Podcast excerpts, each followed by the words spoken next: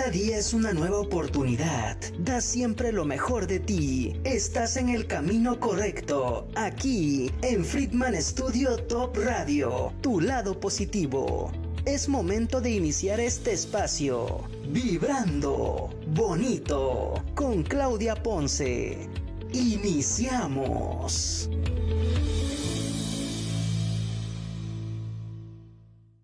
Hola, hola, bienvenidos. ¿Cómo están?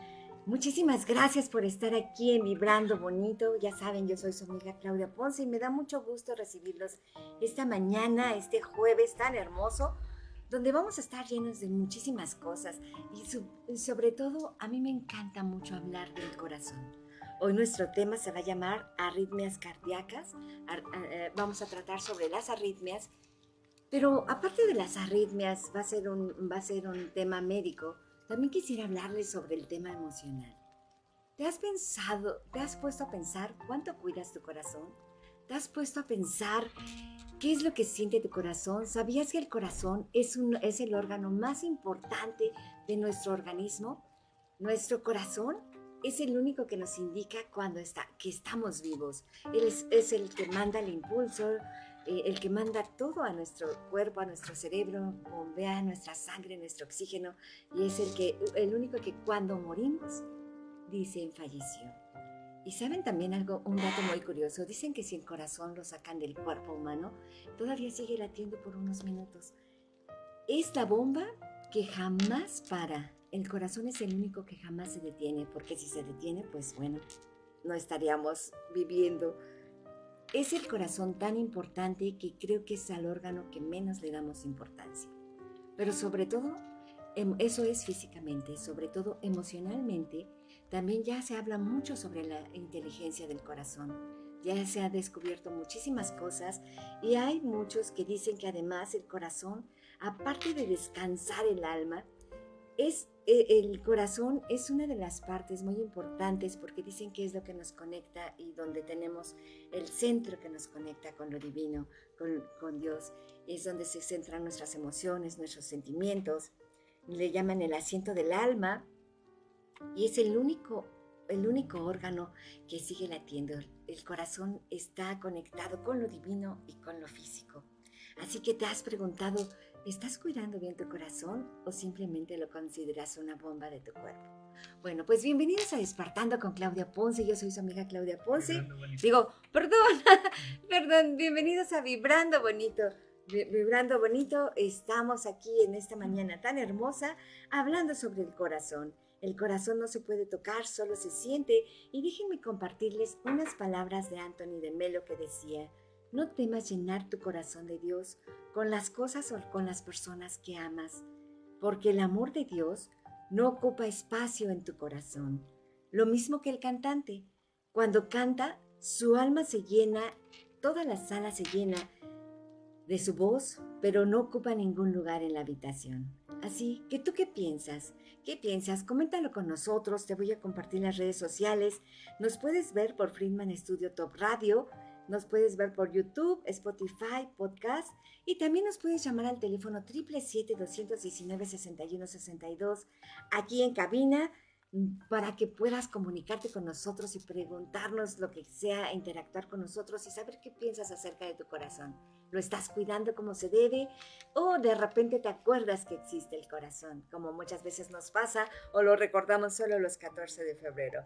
Bueno, pues vamos a comenzar el programa. Déjenme comenzar el programa y decirles que este domingo también tuvimos, este domingo fue la Marcha por la Paz. ¿Qué precio tiene la paz? También te has preguntado sobre eso. ¿Qué precio tiene la paz? ¿Qué estoy haciendo por conseguir la paz? Bueno, pues este domingo, con el tradicional himno de la paz, se llevó a cabo la Marcha por la Paz del 2023, en donde el obispo de Cuernavaca, Ramón Castro Castro, exhorta a los ciudadanos a abrir los ojos para construir la paz y a formar hijos sanos y alejarnos de la violencia y alejarnos de toda la corrupción y encontrar la paz interior. Así también este, como para alcanzar la paz social. Hay que empezar por nosotros mismos, por nuestras familias, pero también hay que ver y mirar hacia la paz social. ¿Qué les parece si vamos a ver algo que se vivió este domingo en esta marcha por, por la paz social. Adelante, vamos, a, vamos adelante. Debemos de trabajar para construir la paz. Y la paz se construye desde el núcleo familiar, desde la familia. Vamos a formar hijos felices, hijos sanos, hijos alejados de la sinergia de la corrupción. Pero sobre todo, hijos que reconozcan que el camino único es Dios, es quien puede generar la paz interior que no da el mundo. Y si obtenemos esa paz interior, podemos generar la paz social.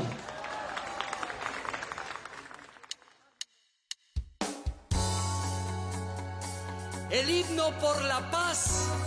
Somos la iglesia de Cristo.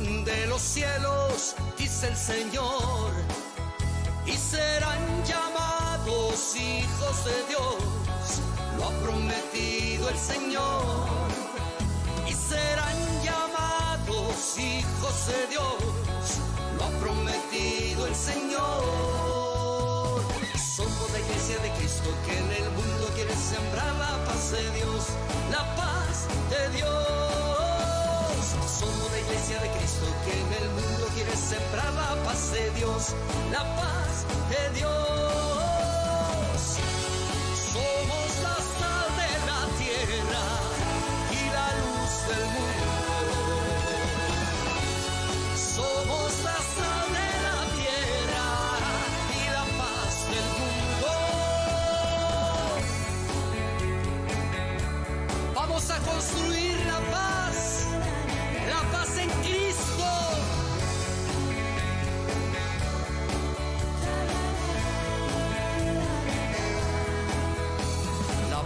les dejo, mi paz les doy, una paz que el mundo no puede dar. No se inquieten ni tengan miedo. Yo he vencido al mundo, dice el Señor. Y el mal ningún poder sobre ustedes tendrá si permanecen en mí. Y el mal ningún poder sobre ustedes tendrá si permanecen en mí. Somos la iglesia de Cristo que en el mundo quiere sembrar la paz de Dios, la paz de Dios. Somos la iglesia de Cristo que en el mundo quiere sembrar la paz de Dios, la paz de Dios.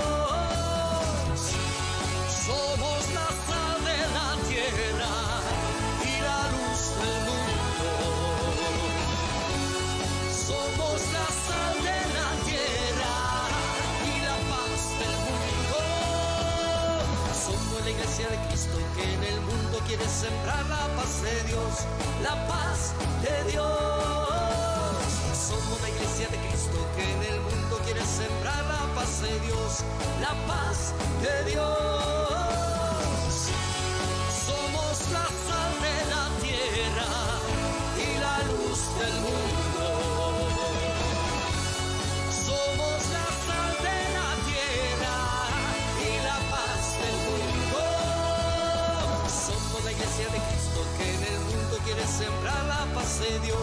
La paz de Dios. Somos la iglesia de Cristo que en el mundo quiere sembrar la paz de Dios, la paz de Dios.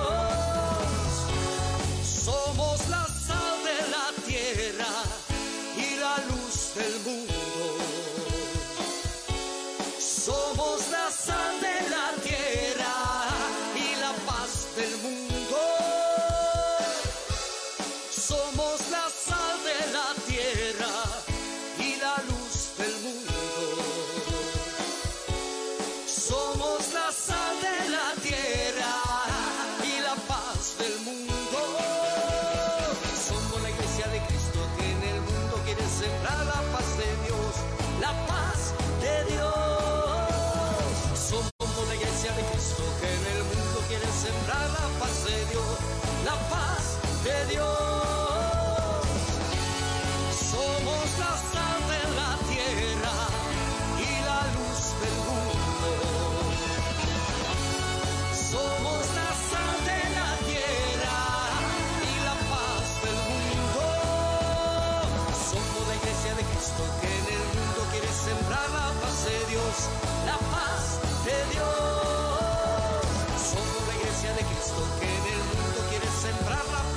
Dios, la paz.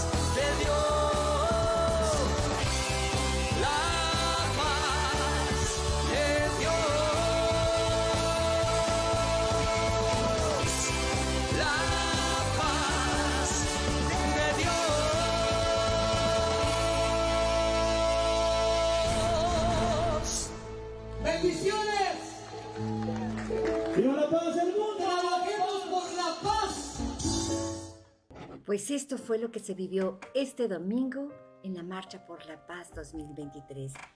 Bueno, pues luchemos por encontrar esa armonía y ese equilibrio para conseguir la paz, empezando por nosotros, por nuestra familia y por nuestra sociedad. ¿Y qué les parece? Déjenme presentarles a mi invitado de hoy, el doctor David Salinas Vargas, que está con nosotros y que nos va a hablar acerca del tema de las arritmias en la vida diaria. Bienvenido, doctor. ¿Cómo está? Muchas gracias. Es con el gusto de compartir aquí eh, justamente este tiempo con ustedes y bueno, con tu adorable auditorio. ¿verdad? Sí, pues muchísimas gracias, gracias por estar aquí con nosotros. Él es electrofisiólogo, el electrofisiólogo. Es un poco complicado. electrofisiólogo cardíaco. Así es. ¿De qué se trata? A ver, cuéntenos, cuéntenos de qué se trata antes de que empecemos el tema. Claro, con mucho gusto, Claudia. Bueno, la electrofisiología cardíaca es el estudio en las alteraciones del ritmo de la frecuencia cardíaca. Eh, una arritmia, bueno, es un padecimiento en el cual existe una alteración ya sea en la frecuencia o, o el ritmo, lo que puede manifestarse como palpitaciones o también puede presentar en el caso de pacientes que tienen el ritmo cardíaco, la frecuencia cardíaca muy baja y otros que la frecuencia cardíaca es muy elevada, ¿verdad? Están estos dos espectros de la enfermedad y la electrofisiología cardíaca se centra en estudiar y darle tratamiento a este tipo de pacientes. Ah, ok, doctor, qué interesante. Entonces, la arritmia es esa, el la disfuncionalidad del... Así es, Claudia, es la alteración del ritmo o de la frecuencia cardíaca. Y esto puede ser desde un espectro en el cual la frecuencia cardíaca es muy elevada o la frecuencia cardíaca es muy baja. O bien, si no cumple esos dos criterios, pues puede existir que el ritmo esté sucediendo de una manera inadecuada, de un sitio donde no debería de estar, de donde no debería de estar pasando. Y bueno, esta alteración del ritmo puede manifestarse como extrasístoles, como palpitaciones. Desmayos. También puede llegar a suceder en el caso de los dos, tanto en frecuencias cardíacas muy elevadas o también en frecuencias cardíacas muy bajas pueden existir desmayos. Así es. Doctor, ¿hay alguna diferencia en bradicardia y taquicardia? bueno. Claro, ¿sí? hay una diferencia muy notable, la cual es cuando existe una bradicardia, usualmente tomamos como parámetro frecuencias cardíacas de 60 latidos por minuto. Esto en adultos, ya por el grupo etario, dependiendo si son niños, si son eh, la etapa de la vida en la que se considere, puede variar un poco estos valores, pero en términos generales, frecuencia cardíaca abajo de 60 latidos por minuto es considerado fradicardia y una frecuencia cardíaca arriba de 90 latidos por minuto ya puede ser considerado taquicardia. Y eso tiene que ver, por ejemplo, con las, con las bradiarritmias y, y taquiarritmias, ¿es lo mismo?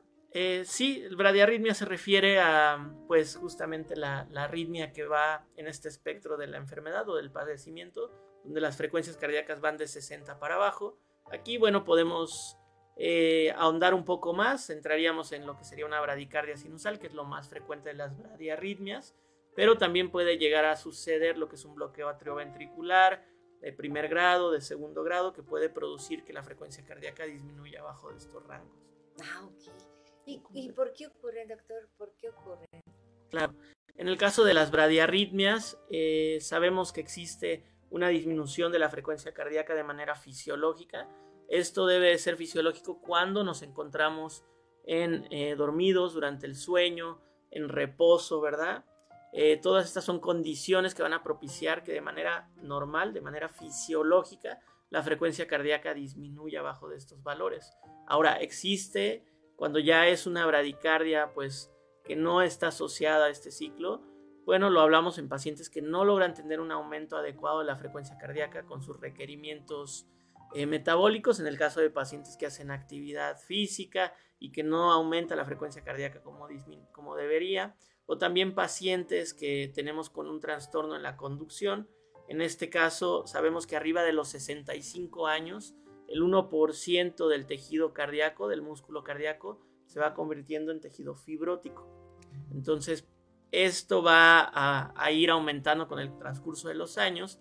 Estos cambios morfológicos, estos cambios en la histología de los tejidos van a hacer que el sistema de conducción pues vaya siendo deficiente hasta el grado máximo que es un bloqueo atrioventricular completo, en este caso, bueno, ya no nos limitamos a tratar a los pacientes con medicamentos, sino requieren ya algún tipo de intervención para la colocación de un marcapasos. Qué interesante, ¿no? Como, como todo... Eh, estos síntomas, por ejemplo, tienen síntomas, se presentan como ¿Cómo se dan? Es muy interesante que lo preguntes, Claudia. Eh, los síntomas pueden ir desde pacientes que refieren mareos, dolor de cabeza, eh, vértigo, debilidad, ¿verdad? Hasta el espectro donde son pacientes que llegan a, desmayarse, llegan a presentar síncope de manera súbita, son pacientes que están teniendo recurrentemente caídas con traumatismos pues en cara, en cráneo que no han logrado distinguir exactamente cuál es la causa. Sin embargo, es el paciente que llega a consulta acompañado de su hijo, de su nieto, y dicen, doctores, que eh, estamos platicando con él y pues tiene la caída desde, desde su altura o está sentado y pierde el conocimiento. Y bueno, ya es la segunda vez, la tercera vez que le pasa. Entonces ocurren estos dos, estos dos digamos, eh, variabilidad en, los síntomas pero obviamente lo más grave son pacientes con este tipo de, manifestaciones donde incluso pueden poner en peligro su vida, ¿verdad? No, sí, y es muy importante entonces ese chequeo, ¿verdad? ¿Qué, qué, podemos hacer para bajar esa arritmia cardíaca o para detectar esos síntomas? Hay personas que a veces no llegan a padecer esos síntomas, o sea, no llegan a sentir los síntomas. Eh, sí, como, como siempre hablamos en la medicina, Claudia, pues usualmente uno más uno no es dos, ¿verdad? En la medicina eh, la variabilidad de los síntomas, la variabilidad de las manifestaciones va a depender mucho del paciente, ¿verdad? En esta cuestión nos referimos a que hay pacientes que con frecuencias cardíacas de 40, incluso con alguna actividad, eh, llegan a presentar pues ningún tipo de síntoma, llegan a realizar sus actividades sin mayores problemas, o durante el sueño disminuye esta frecuencia cardíaca y ellos no tienen ninguna manifestación. Y hay los pacientes que con una frecuencia cardíaca de las mismas de los mismos valores ya no se pueden parar de la cama, ya no pueden hacer sus actividades diarias y bueno, aquí viene justamente esa variabilidad por persona. Lo más adecuado es cuando se tiene la sospecha de algún tipo de arritmia, ya sea por palpitaciones o en el caso que me preguntas de las bradicardias, eh, pues acudir con un, con un electrofisiólogo para que se haga una valoración completa en el caso, pues hay varios estudios que pueden apoyar a hacer un diagnóstico correcto o tener pues mayores herramientas para poder distinguir el tipo de arritmia que se presenta, como son los estudios Holter, también están algún otro tipo de estudios que se puede realizar de manera este, sistemática cuando ya tenemos este tipo de síntomas hablando de los estudios Holter, que antes decíamos este, que el electrocardiograma era parte de, pero que no, nada más era la fotografía en el momento, ¿no? Claro, qué buen ejemplo, qué buen ejemplo. Justamente eh, es un ejemplo que se puede utilizar mucho con los pacientes, porque el electrocardiograma, si bien es una herramienta diagnóstica muy útil, donde se pueden hacer diagnósticos de, pues, de taquicardia, de bradicardia o en el caso de los bloqueos atrioventriculares, sí existe pues un sesgo debido a que el electrocardiograma eh, valora la actividad eléctrica del corazón en ese momento, ¿no? Entonces es como si a usted, Claudia, y a mí nos tomaran una fotografía. Bueno, pues la mayor parte del día no estamos aquí eh, eh, en un programa de radio, ¿no? Enfrente de un micrófono. Si tomáramos esa, pues digamos, esa, esa noción, sabríamos que las arritmias de la misma forma se comportan. Si nosotros tomamos una fotografía pues a veces no es tan característico, no es lo que el paciente siente y cuando sabemos que hay arritmias que se presentan por segundos o por minutos, bueno, el estudio Holter nos sirve porque es una grabación de 24, 48 horas, puede ser hasta de una semana, en algún otro tipo de dispositivo o dos semanas, donde registra toda la actividad eléctrica ya como si fuera un, una grabación, ¿no? Ok. Y ahí tenemos la oportunidad de detectar arritmias que pues en un electrocardiograma desafortunadamente no se pueden diagnosticar de, de primera de instancia. primera instancia.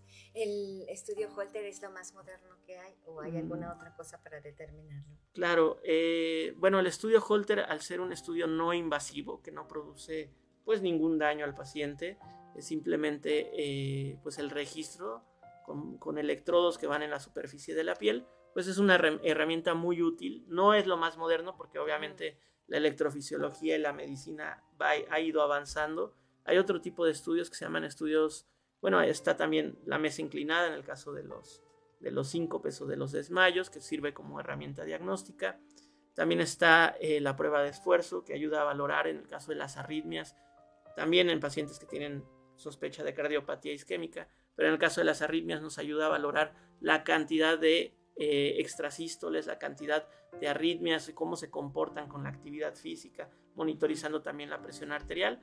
Y bueno, si somos un poco más específicos, sí hay otros estudios cuando ya tenemos principalmente ya el diagnóstico o en unos pequeños casos que tenemos la sospecha y no se ha diagnosticado, se llaman estudios electrofisiológicos, en los cuales la primera intención pues es ya acudir con un diagnóstico ya o, o por lo menos orientado hacia dónde vamos a trabajar y lo que se realiza en este tipo de estudios es colocar un electrodo por medio de un, un, acceso venoso, se llega al corazón y ya en el corazón hacemos eh, pues algunos este, ejercicios con el electrodo, algún tipo de pruebas donde podemos diagnosticar específicamente en qué parte del corazón se encuentra la arritmia, el sustrato arritmogénico y una vez realizando el estudio también se puede dar tratamiento. Se puede ablacionar, en algunos casos eh, mencionados ya no se vuelve a presentar. Eh, se tiene pues una, realmente una, una probabilidad de éxito alta en, en varias de estas patologías y una tasa de complicaciones baja, ¿verdad? Ok, doctor. Vamos a ir a un corte y enseguida regresamos, pero quiero regresar para que, ¿qué, y si es normal y en qué caso se considera grave o en qué caso se considera que la atención sea urgente. En- Ok. eh, ahorita que regresemos después del corte, seguimos con estas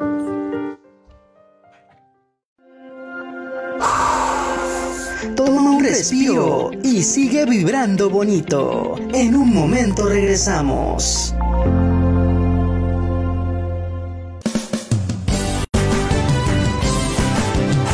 Friedman Studio, Academia de Canto Contemporáneo, Interpretación y Desarrollo Humano. ¡Lánzate ya! En Friedman Studio, tus sueños pueden convertirse en realidad si los deseas tanto como para ir tras ellos. No importa tu edad, rescata tu talento y brilla. En Friedman Studio nos especializamos en preparar y entrenar a verdaderos cantantes e intérpretes solistas desde nivel inicial hasta nivel profesional. Impartimos clases de lunes a sábado en sesiones personalizadas o abiertas, en modo presencial o en línea, completamente en vivo. Friedman Studio apoya tu talento. Nuestros precios se adaptan a tu bolsillo de acuerdo a la modalidad y número de clases mensuales que tú elijas. Agenda tu clase muestra sin costo y conócenos. Nuestra metodología, entrenamiento y técnica vocal interpretativa se enfoca y adapta a todos los niveles y géneros musicales. Nuestras sesiones de clases son impartidas y supervisadas en atención personal por nuestro coach vocal interpretativo, entrenador transformacional y sensei David Friedman Giteras. Contáctanos al teléfono 777-310-2362 o al WhatsApp 777-142-8275. Búscanos en línea como Friedman Studio o visítanos en nuestras redes sociales. En Friedman Studio, prepárate y entrena como lo hacen las grandes estrellas. Vence tus miedos y fortalece tu seguridad. Tú, también puedes brillar. Ven a Friedman Studio. Crea tu propia historia, rescata tus sueños y haz que tu talento brille hoy.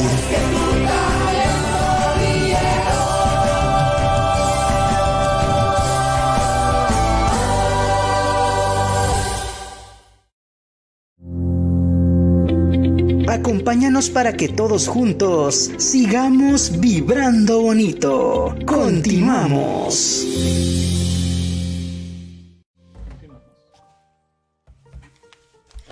Sí, pues seguimos aquí con el doctor David Salinas Vargas y es electrofisiólogo cardíaco. Pues estábamos que vamos a regresar. Si son, eh, eh, estábamos diciendo si son normales las arritmias, en qué caso se considera grave o en qué caso es la atención debe ser, de ser urgente. Claro. Eh, bueno, sí, sí hay un, como tal unas indicaciones donde se considera que pone en peligro la vida. Yo eh, a grandes rasgos podemos mencionarlas porque la adecuada valoración obviamente es, en un área donde se cuente con el electrocardiograma, con la valoración de los signos vitales, ¿verdad? Pero bueno, eh, específicamente dirigido al auditorio que se encuentra en condiciones regulares de la vida diaria, cuando van manejando, cuando están compartiendo tiempo en casa, eh, siempre que ustedes tengan palpitaciones, ya sean que lo refieren a veces como golpes en el pecho, molestias, que evidencian ya con los, con los este, relojes inteligentes, ¿no? Que se eleva la frecuencia cardíaca, eh, algún tipo de estas alteraciones. Mi sugerencia y recomendación siempre es que acudan a valoración de un profesionista sin eh, dilatar mucho en el tiempo, porque si bien no podemos saber en ese momento qué tipo de arritmia es, hay arritmias que como comentamos pueden manejarse con tratamientos farmacológicos de manera efectiva, también arritmias que no requieren por el momento a lo mejor un tipo de manejo, pero hay arritmias que sí pueden poner en peligro la vida y estas pueden iniciar con este tipo de síntomas y posteriormente progresar ya sea a desmayos, pacientes que, que llegan a presentar eh, sudoraciones profusas asociados a síntomas de bajo gasto. Esto son pacientes que llegan a presentar pues alteraciones neurológicas, que llegan a perder la conciencia, que tienen también eh, por un momento como una desconexión a veces con, con el medio que los rodea, ¿verdad? Y en el caso de las taquicardias, efectivamente hay algunas que pueden poner en peligro la vida también y siempre las vamos a asociar con pacientes que llegan a presentar tanto palpitaciones como elevación de la frecuencia cardíaca. Y esto puede llegar a impedirles pues, realizar su, vida cotidiana y bueno, en el momento en el que van a poner en, poner en peligro su vida, pues muy difícil ahora sí que, que poder especificarlo. Por eso siempre sugiero que ante, los, ante este tipo de síntomas se busque la atención de manera oportuna, que puede hacer mucha diferencia, ¿no? Así es. Los infartos también son parte de este juego, ¿verdad? También eh, justamente lo vamos a mencionar y también eh, para ahondar o, o, bueno, abarcar un poco más de la respuesta, los familiares o pacientes que tienen familiares que fallecen antes de los 35 años de vida sin una causa específica. Son los pacientes que están jugando o familiares que estaban jugando fútbol, que están haciendo alguna actividad física, previamente sanos, sin enfermedades conocidas y fallecen. Ese tipo de pacientes que se catalogan como muerte súbita, se tiene que hacer un estudio siempre que un familiar presente algún síntoma de los ya mencionados. Y bueno, ahora cuando mencionas lo de los infartos, los infartos también están asociados a algunas arritmias que pueden poner en peligro la vida. Son causa de arritmias, tanto de bradicardia como de bloqueos atrioventriculares, como también de taquicardias ventriculares, taquicardias, bueno, en el caso de los pacientes que se tratan del infarto, también tenemos otro tipo de arritmias durante la reperfusión. Pero bueno, eso ya es algo un poquito más específico, pero sí definitivamente los infartos eh, predisponen a, ah. a que se presente y si tenemos un amplio margen de pacientes que han tenido infartos agudos al miocardio, que han presentado arritmias en la etapa aguda y también en la etapa de seguimiento, ¿verdad? Y estos pacientes pues sí siempre tienen que tener un tratamiento y una valoración constante. Oh, y qué bueno que nos dijiste hace un momento sobre la muerte súbita. Es los que luego de repente llegan a su casa y que les empieza a dar mucha flojera, pesadez, se quedan acostados y de repente ya no despertaron. Bueno, eh, sí, sí puede llegar a presentarse de esa forma, pero aquí es muy importante en cuanto los criterios de diagnóstico médicos, que se refiere que tienen que ser pacientes adultos jóvenes, menores de 35 años, sin que exista una causa específica de la muerte, ¿no? que eran previamente sanos, que no habían tenido alguna complicación. Se presenta desafortunadamente eh, con este tipo de condiciones. Y bueno, en ese caso puede ser que le suceda en la casa, puede ser que les haya sucedido realizando alguna actividad física, que también es muy común, y bueno, todo este, digamos, margen de lugares donde puede, puede llegar a pasarles entran dentro de los criterios de definición, siempre y cuando cumplan con, con lo que mencionamos, la edad y el condicionamiento de que no tienen una enfermedad diagnosticada. Puede predisponer esta. Tiene mucho que ver la alimentación. Bueno, eh, ahora sí que, cuando nosotros hablamos de, de, alimentación, si hablamos estrictamente del corazón, pues vamos, podemos hablar de muchas cosas, ¿no? Podemos hablar de la salud cardiovascular, pero bueno, eso pues creo que de un tiempo a la fecha se ha visto pues con mayor información, con mayor difusión en este sentido, de comer alimentos pues bajos en grasas saturadas, ¿verdad? Eh, alimentos ricos en omegas, ricos en, grasas no saturadas, como es el aceite de oliva, como es algún tipo, en el caso de, del salmón y algún tipo de, de pescados. También este, evitar el tabaquismo, evitar eh, la vida sedentaria, realizar eh, condicionamiento físico o actividad física por lo menos de 35 a 40 minutos cuatro veces a la semana. Y cuando hablamos de, de, lo que, del tema que nos concierne el día de hoy, lo que son las arritmias, este, sí hay una, una cuestión asociada con la alimentación. Hay algún tipo, algunos tipos de arritmias, principalmente taquicardias, que se pueden desencadenar con la cafeína, con el café, con las bebidas energéticas. También hay otros, eh, en el caso de la fibrilación auricular, que es muy común en adultos mayores, se puede ver desencadenada además con la ingesta de alcohol, ¿verdad? Este, y bueno, hay algún otro tipo de alimentos que puede predisponer a que se presenten con mayor frecuencia. Pero para poder decir específicamente este alimento te puede ocasionar, pues primero hay que ponerle nombre y apellido a la arritmia para saber cuáles son los factores de riesgo alimenticios, ¿verdad? Ok, sí, porque además todas son diferentes. Así es. todas son diferentes y todos los seres humanos somos diferentes. Así es. ¿El estrés? Sí, definitivamente el estrés puede precipitar eh, por la liberación del sistema adrenérgico y por cómo está eh, inervado el corazón, de qué manera tiene, digamos, este, la configuración. El estrés puede producir episodios de taquicardias y puede producir episodios de taquicardias con arritmia. Lo más común cuando hay un periodo de estrés grande es que tengamos una taquicardia sinusal, que es la respuesta de nuestro organismo al peligro, ¿verdad? Porque para eso se activa el sistema adrenérgico. Cuando nosotros nos estresamos es porque de alguna forma percibimos que hay, hay que estar alertas, ¿no? que, tenemos, que, tenemos que estar alertas y que hay algún, algún peligro, ya sea imaginario o real. Pero bueno, eh, la taquicardia sinusal es lo que más comúnmente se, se, presenta en el caso de este tipo de episodios. Sin embargo, hay otros tipos de, de arritmias que no, que no son fisiológicas, como la, como la taquicardia sinusal, eh, que pueden desencadenarse con estímulos adrenérgicos y para eso sí tenemos que estar muy atentos. Ok, ok. ¿Es igual en mujeres y en hombres o, hay alguna diferencia? Eh, dependiendo del tipo de arritmia, te puedo decir que lo que conocemos por dar un ejemplo como taquicardia por reentrada intranodal, que es un tipo como tal de arritmia, tiene mayor prevalencia en mujeres, eh, se suele presentar a, a, partir de la tercera década en adelante, y bueno, hay otros tipos de arritmias, eh, vías accesorias, algún otro tipo que va más hacia el género masculino, pero sí, definitivamente tiene que ver si se ha asociado la, la, la incidencia, la prevalencia del tipo de arritmia en pacientes dependiendo su género y su edad, ¿verdad? Eso. Sí, mira nada más, ahí está, también ahí son selectivos.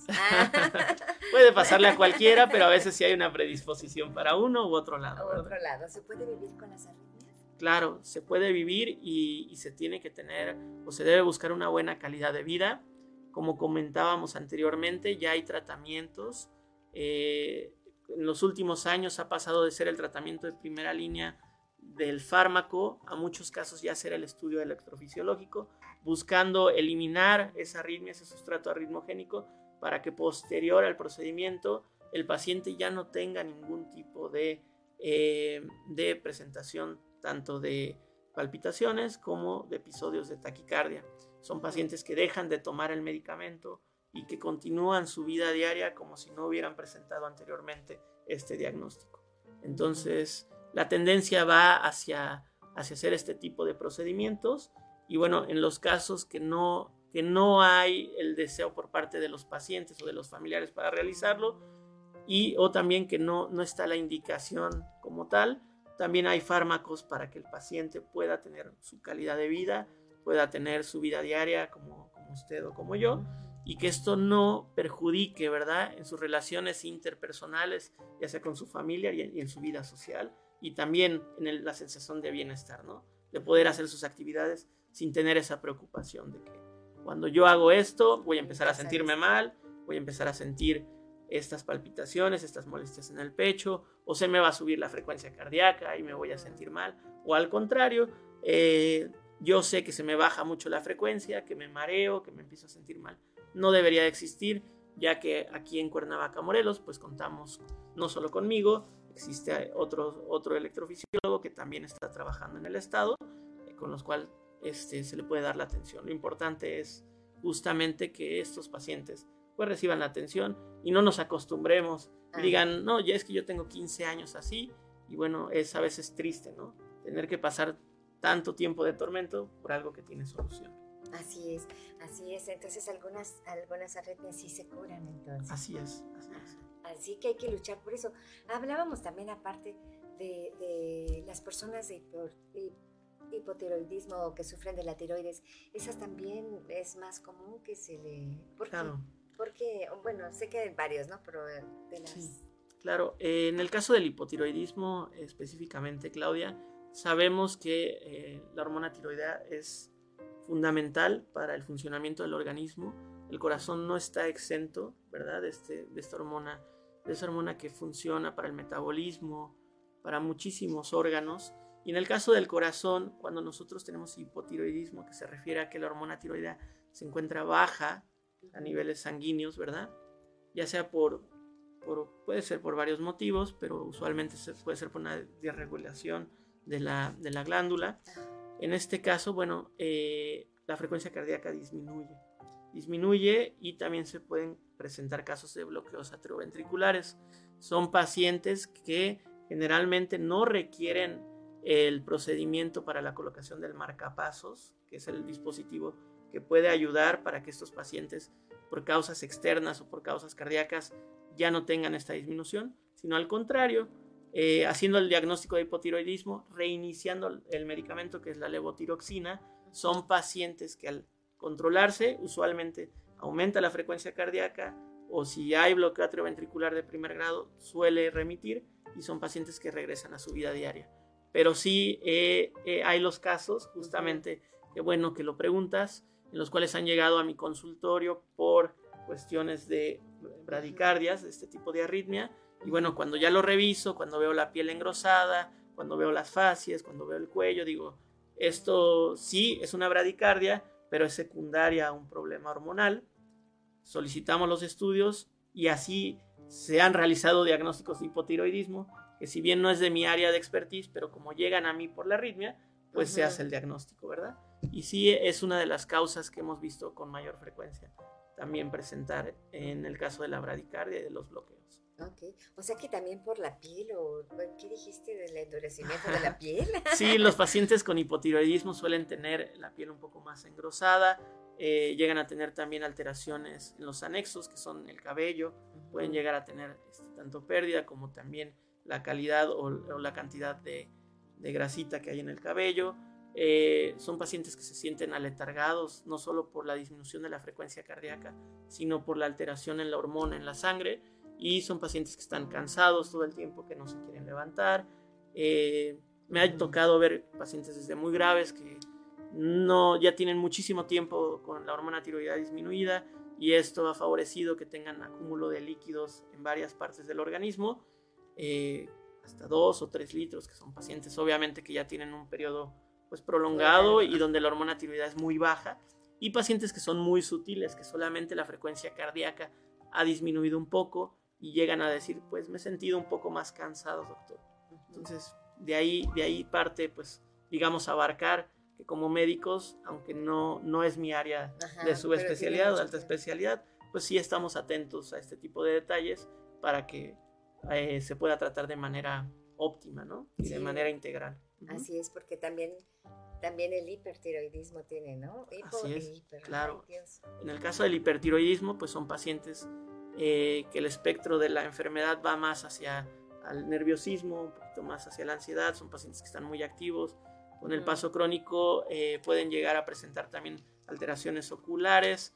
Eh, en el caso mío de las arritmias, con ellos no veo disminución de la frecuencia, sino veo una elevación, una taquicardia constante, con en algunos casos extrasístoles, pero usualmente una taquicardia sinusal que no, no para ni siquiera en momentos de reposo y bueno, ahí ya me toca a mí hacer el abordaje de la arritmia, obviamente solicitar los estudios y derivarlo al endocrinólogo, que es el, que, el especialista en esa área.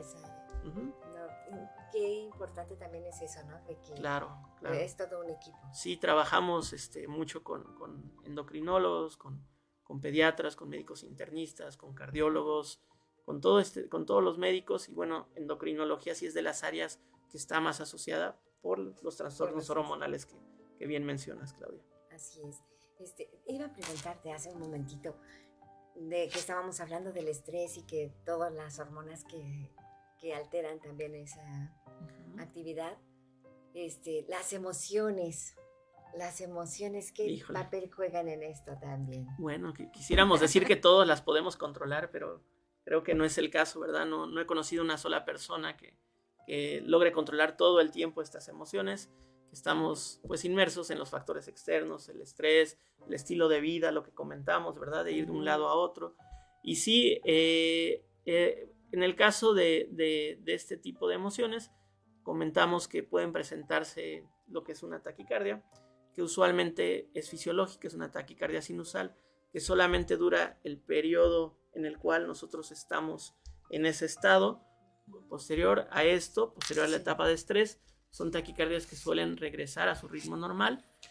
Eh, si hay algunos pacientes que, tienen taquicardia sinusal inapropiada, que son que tienen una taquicardia constante durante todo el transcurso del día y que a veces no es necesariamente que el estrés les desencadene la taquicardia, sino que porque la frecuencia cardíaca elevada está hasta cuando están dormidos, ¿verdad? Eh, son pacientes que se sienten también con un poco de ansiedad o refieren un poco de ansiedad y estrés continuo. Y en estos pacientes, bueno, sí, también son de nuestra área de expertise, de nuestra área de tratamiento. Con el tratamiento suelen responder muy bien y son pacientes que suelen controlarse y llevar su vida cotidiana de la mejor manera. Sí, hablando de que son pacientes que están luego dormidos y eso, una pesadilla les puede ocasionar. Sí, también, también, pero bueno, eso ya va también no sé cuánto hayan cenado en la noche, ¿verdad? Ah, o, qué, o qué película de terror. No, no, no, es un comentario nada más por, por esa idea que se tenía antes también de que no, si comen muy pesado. Pero la realidad es que las, las pesadillas son parte también de los sueños. Ahí ya no es mi área como tal. Eh, el ciclo del sueño pues permite tanto tener sueños como tener pesadillas. Y por supuesto que si en tu pesadilla te va persiguiendo a alguien o tienes una situación adversa, pues va a subir la frecuencia. Eh, hay veces que las pesadillas no se acuerdan ni siquiera a los pacientes, menos se acuerdan que se les subió la frecuencia. Entonces, usualmente no es un, no es un motivo de consulta este, común. Sí, sí. ¿Qué tiene que ver el patatús con el síncope? Me va a dar el patatús cuando decimos eso. ¿Qué significa? Bueno, ¿es eh, algo parecido? Claro, eh, no necesariamente, creo que es más una, es un término coloquial, ¿no? Es un término que utilizamos de manera este, cotidiana, ya sea en, nuestros medios sociales con las personas que compartimos. No hay un término médico para, para, esta palabra, pero se entiende cuando los pacientes te lo expresan en el consultorio. Bueno, ahí uno tiene que ser más claro porque para uno esa palabra puede significar que se desmayan, para otra persona puede significar que empiezan a sentirse muy cansados, para otra persona puede significar que les empieza a dar, a, elevar la frecuencia cardíaca, a sentir eh, nerviosismo, ¿verdad? A sudoración en las manos, o personas que incluso me han dicho que se les nubla la vista, ¿no? Esa palabra se refiere a que se les nubla la vista. O el vértigo. o el mareo. Entonces yo creo que como médicos, cuando alguien acude y nos menciona esto, no hay que ser omisos, porque eso pues es en un contexto social, y al contrario, hay que profundizar en en, esa, en ese paciente qué significa para él esta expresión, ¿no? ¿Cuál es el significado? ¿Cuáles son los síntomas que tiene? ¿Qué abarca? ¿Cuánto tiempo le dura? Y bueno, de esa forma podemos acercarnos más a, hacer un diagnóstico adecuado. Así es, así es. Así que cuando sientan cualquier señal, cualquier cosa, chéquense, por favor. Y en el caso de los desmayos, ¿qué, desmayos, ¿qué se puede hacer, doctor? En el caso de los desmayos, bueno, ahí lo que yo les sugiero es eh, primero acercarse a, si tienen la posibilidad de recibir atención primaria, ya sea atención en urgencias, atención en un lugar donde puedan atenderlos tomándole la presión arterial, tomándole la frecuencia cardíaca, tomando un electro, que es parte del abordaje. También hay este tipo de cuestiones que se pueden confundir con alguna cuestión neurológica. Entonces es muy importante eh, acudir a una atención médica, ¿verdad? Porque para nosotros es muy importante saber los signos vitales. Tomar el electro en esas condiciones ayuda muchísimo para ver si la causa de esto es una arritmia, una disminución de la frecuencia cardíaca. En el caso de las cuestiones neurológicas, pues también es un diagnóstico diferencial. Entonces lo que yo les sugeriría es que se acudan a una atención para recibir la atención primaria necesaria y ya en base a los resultados que se encuentren también muchas veces nos apoyamos en los paraclínicos, en los estudios de laboratorio, pues ya podremos, eh, pues como comento, darle apellido a la enfermedad para poder tratarla de, mejor manera, ¿verdad? De mejor manera. Sí, estaba comentándome la vez pasada que decía que muchas veces incluso cuando van a ver a un concierto, ¿no? así es, así es. Eh, bueno, eso está asociado. Claro, eso está un poquito más asociado a los síncope vasovagales. Ahí el grupo de edad usualmente son adolescentes, son pacientes adultos jóvenes. Eh, tenemos pacientes en el consultorio, eh, mujeres que van a ver a adolescentes o hombres que van a ver a su grupo favorito, ¿no?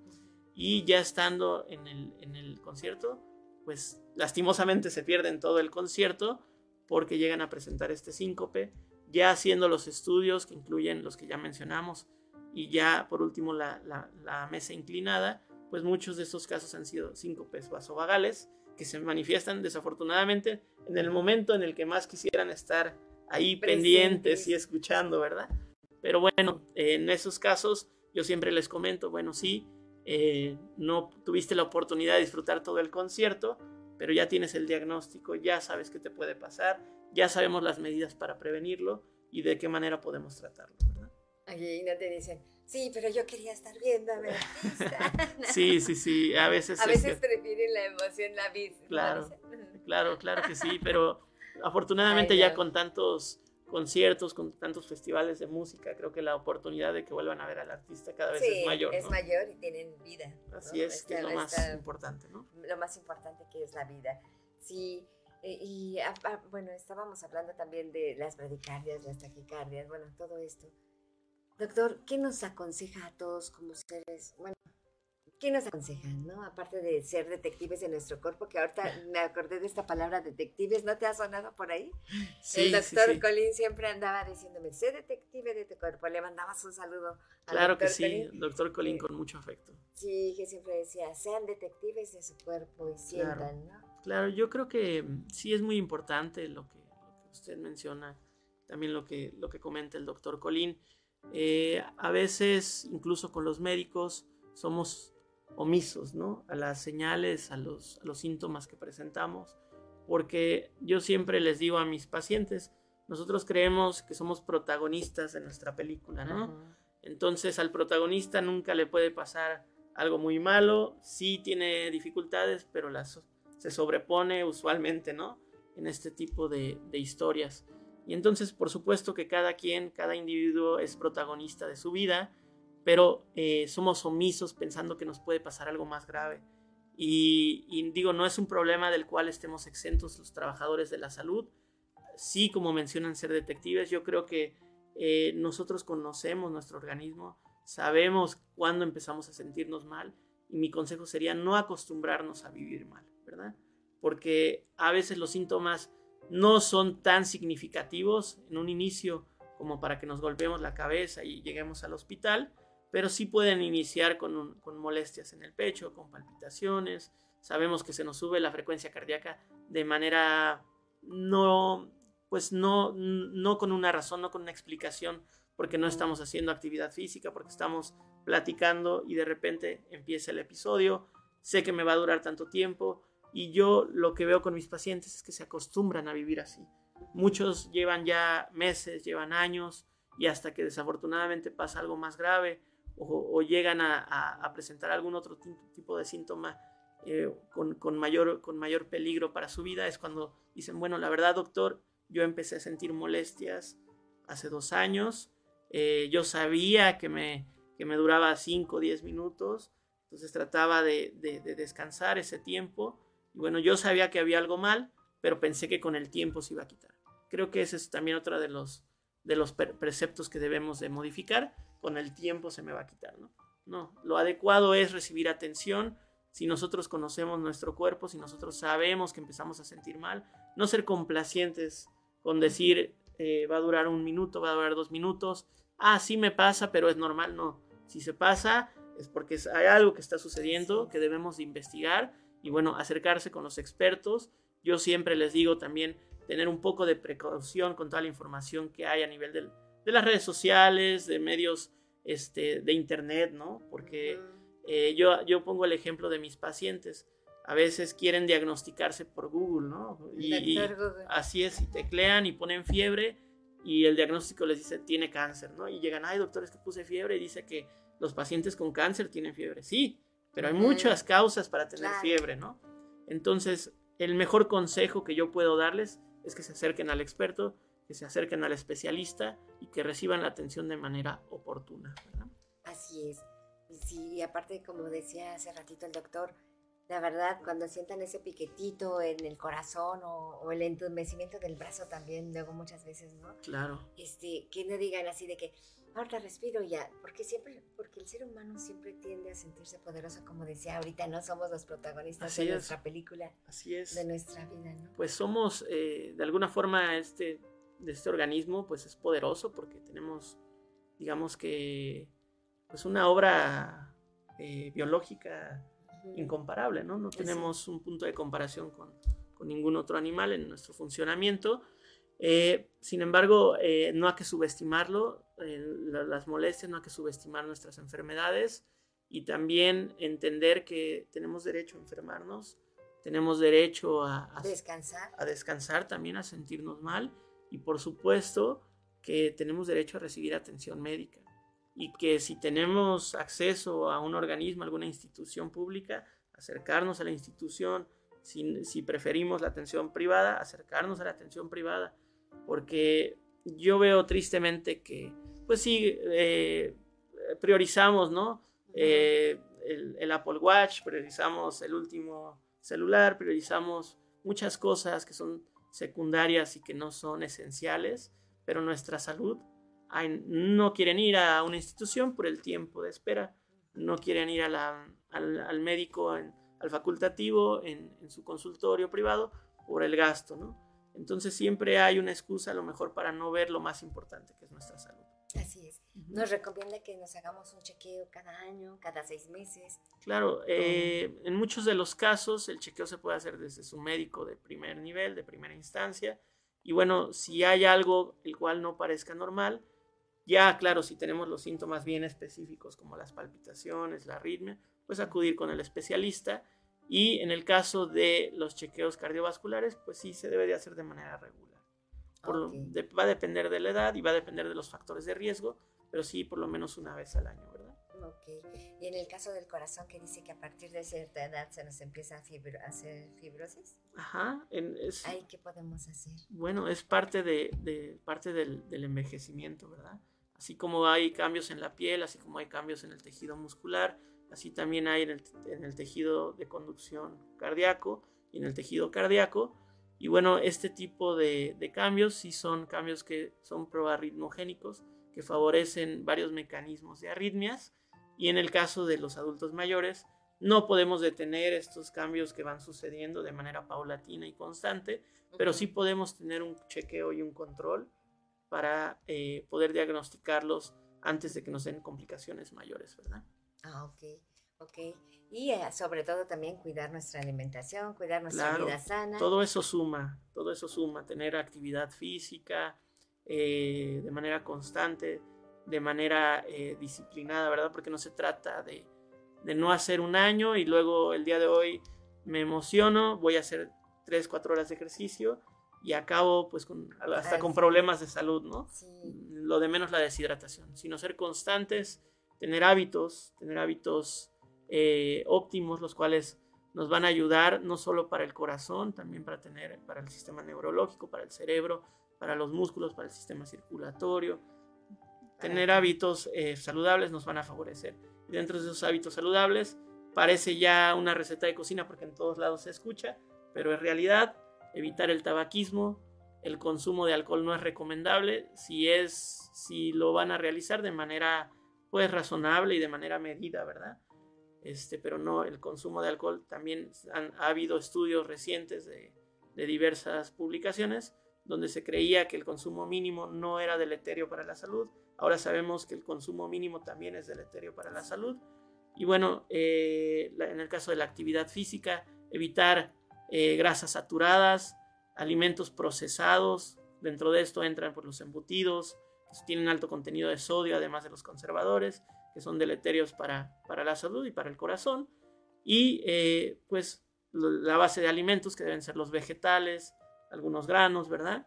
Y pues la proteína que debe de ser preferentemente con grasas no saturadas, en el caso del salmón, de los pescados, y también algún otro tipo de carne, pero con medida este, razonable, ¿no? Todo con medida. Así es. Todo con medida. Entonces ya la copita de vino que según decían, el diario tómate una copita, esa ya no Sí, desafortunadamente ha habido un cambio eh, en cuanto a esta cuestión.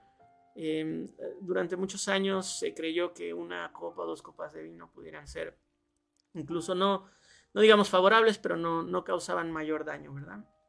Los últimos estudios publicados en 2023-2022 encaminan hacia que el consumo mínimo de alcohol si tiene efectos deleterios crónicos, ya sea en el hígado, también en otras cuestiones.